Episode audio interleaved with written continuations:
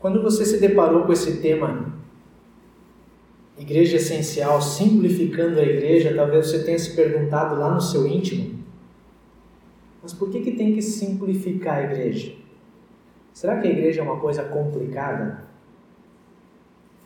O que, que vocês acham? No começo desse ano eu li um livro chamado Igreja Simples, do Tom Reiner. E ele já me despertou na preparação da série anterior, aquela do Simplifique. Nós vemos seis temas diferentes, né? seis subtemas dentro do Simplifique. E eu entendi que era necessário que a gente conversasse um pouco com toda a igreja sobre o tema de uma igreja essencial. Porque nós fazemos muita coisa na igreja, muitas coisas. Nós fazemos muitas coisas como igreja. Mas eu noto que às vezes nos falta um pouco de clareza sobre quem somos e principalmente sobre como nós desempenhamos a função que Deus nos confiou como igreja. Deixa eu fazer vocês entenderem bem essa minha preocupação. Eu noto, tenho notado, às vezes até comigo mesmo, acho que o livro me provocou com isso, que a gente não tem muita clareza sobre quem a gente é e sobre como a maneira, o processo que a gente adota para desempenhar a função que Deus deu para a sua igreja, a função que Ele confiou para nós. Porque igreja é um lugar de gente complicada. Igreja é um lugar de gente complicada. Eu vivo na igreja desde criança pequena. Desde que eu me entendo por gente, eu me lembro de estar deitado num banco de igreja dormindo durante o sermão. E o sermão do meu pastor era cumprido. Eu dormia, acordava e ele ainda estava pregando. Eu trabalhei em diretoria de congregação ainda antes de ir para o seminário. Eu sou pastor ordenado há quase 11 anos. Trabalhei em diferentes contextos em São Paulo e aqui no Rio Grande do Sul. E eu posso dizer com toda certeza: igreja é lugar de gente complicada. A começar pelos primeiros discípulos que Jesus chamou. Dá para pegar só um exemplo, Mateus. Mateus que escreveu o evangelho que a gente leu agora há pouco. O Mateus era publicano, era cobrador de impostos. Aos olhos dos que viviam na época do Mateus, os contemporâneos dele, Mateus não passava de um grande traidor da nação, um corrupto, para usar a nossa linguagem de hoje, um ladrão. E é para esse cara que Jesus olha e diz: Olha, vem e me segue. Mateus largou os impostos que ele estava colhendo e seguiu Jesus. É ou não é lugar de gente complicada? A igreja é assim.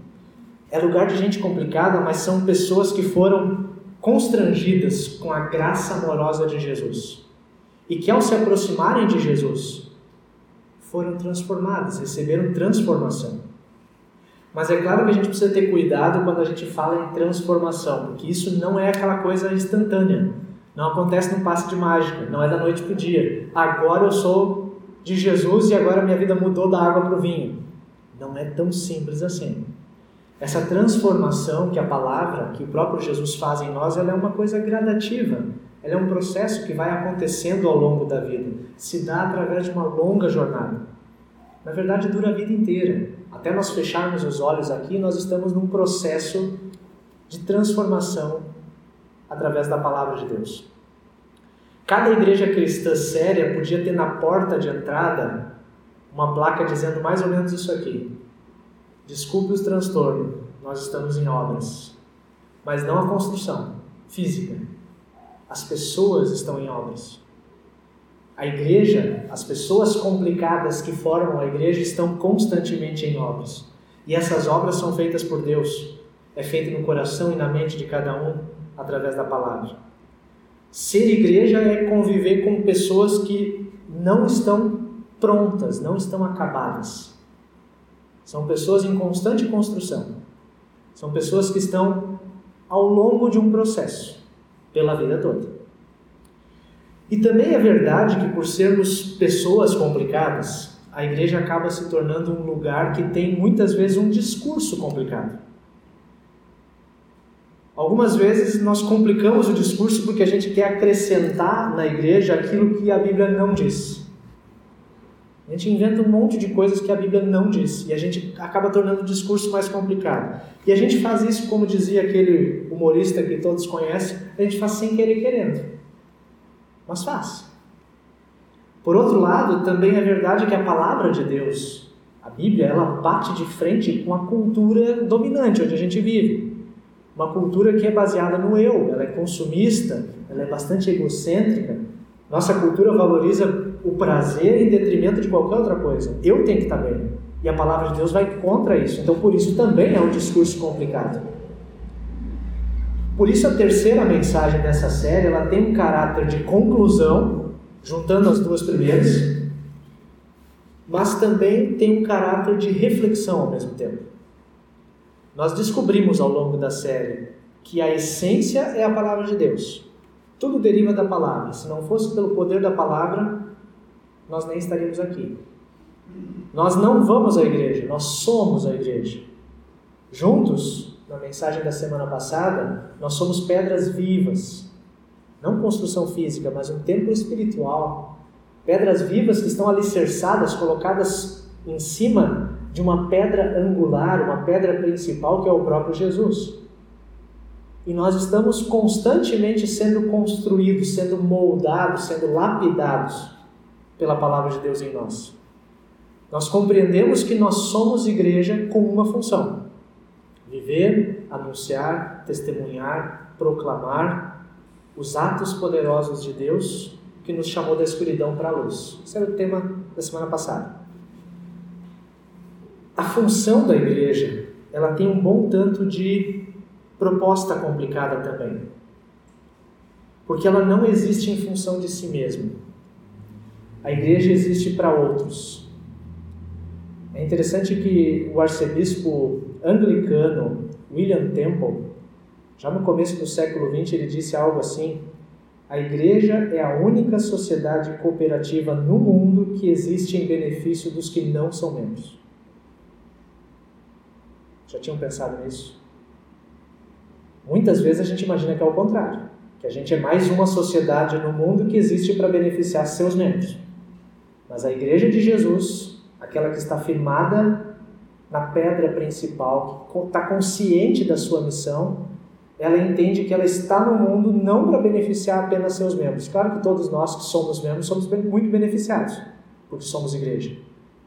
Mas nosso trabalho principal é beneficiar aqueles que não são membros, aqueles que ainda não conhecem Jesus.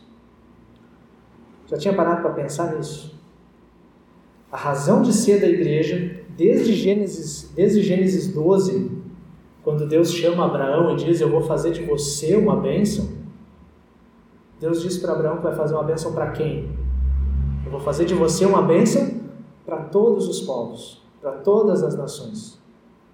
Não é só para ele, a sua família e o seu clã ali. Não, é para o mundo inteiro.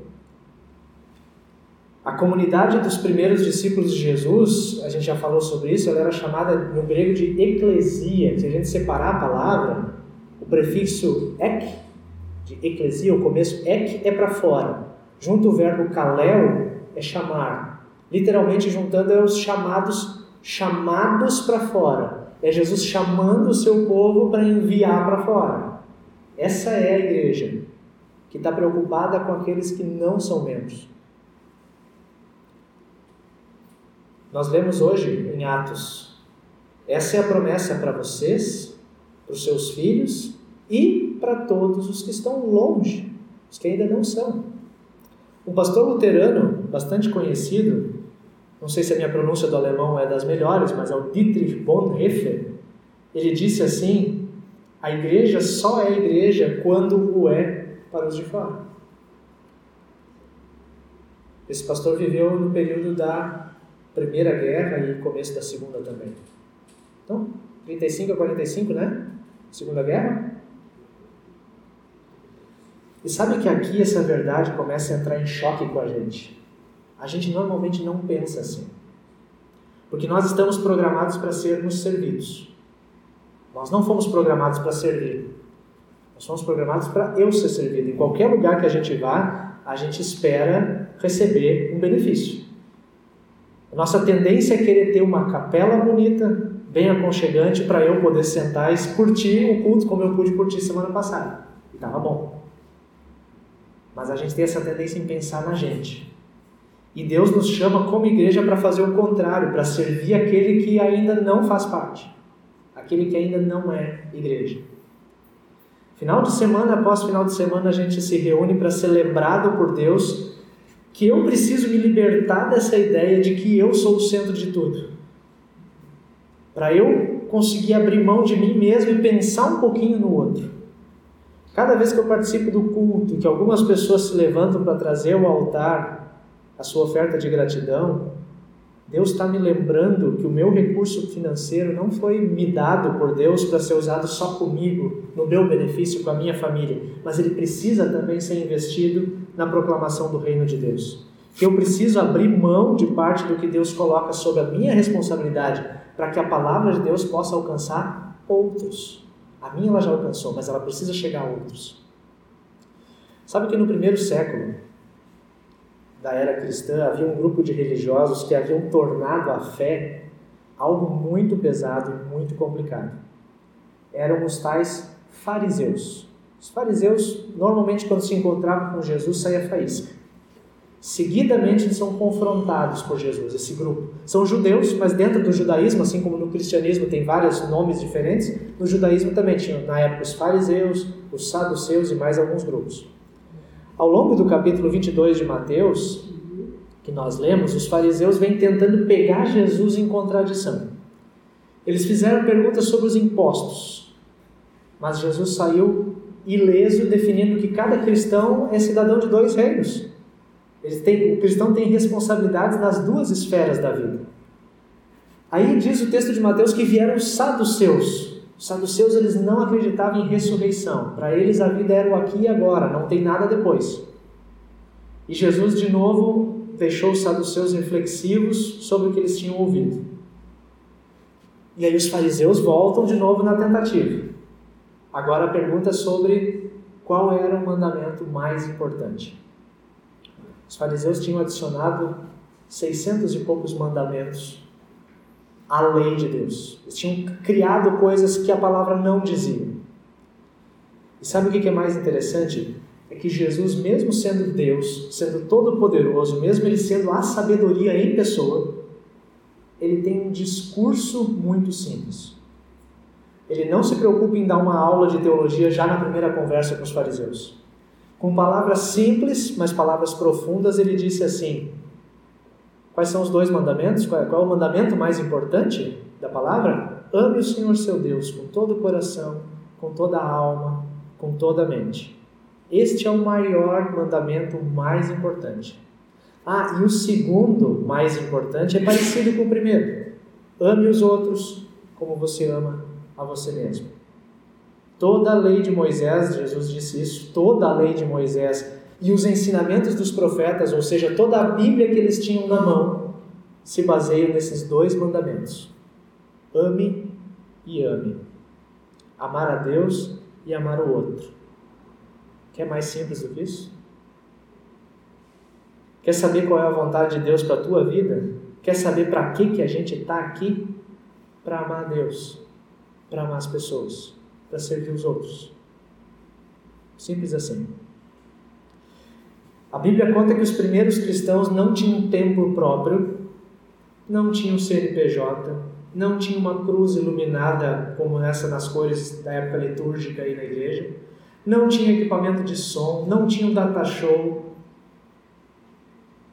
mas eles tinham o que era mais importante, o que mantinha eles em comunhão como igreja o texto de Atos nos disse: era o ensinamento dos apóstolos, ou seja, a palavra de Deus, era o amor cristão, um amor bem prático que se mostra através de serviço no outro, era o partir do pão, a ceia, a santa ceia e as orações, um relacionamento com Deus, uma dependência de Deus, colocando a vida toda em oração.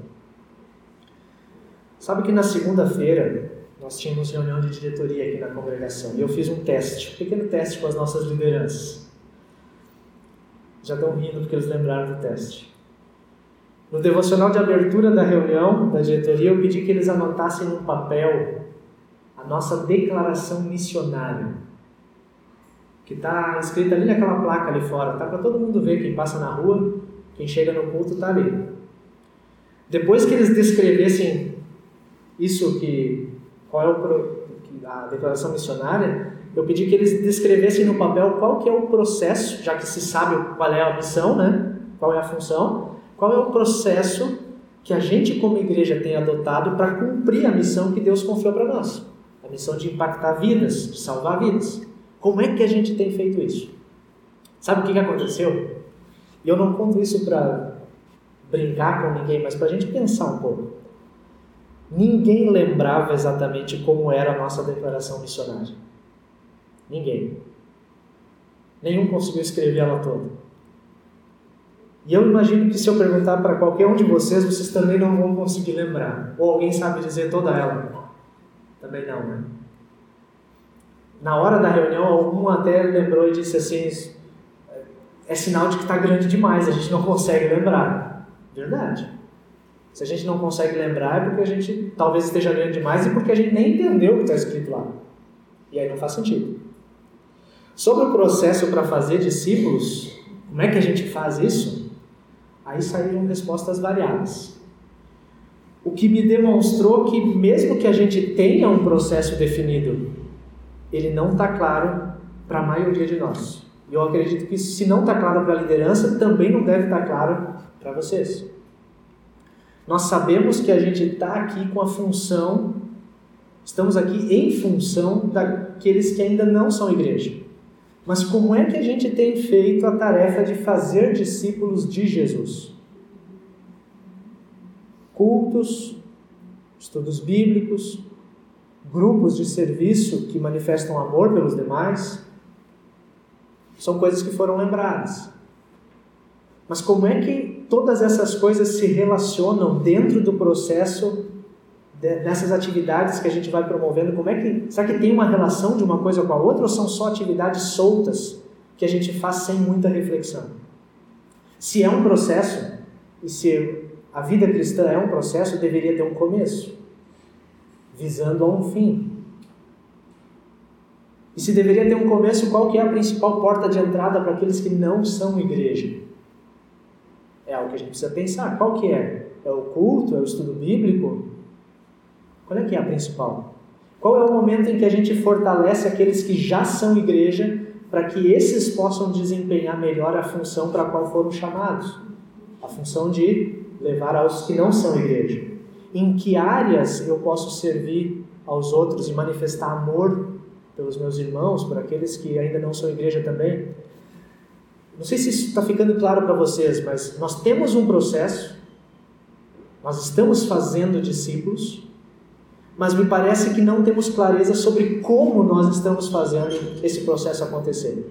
E se a gente não tem essa clareza, a gente está fazendo aquém da nossa possibilidade. Se isso está claro, é mais fácil.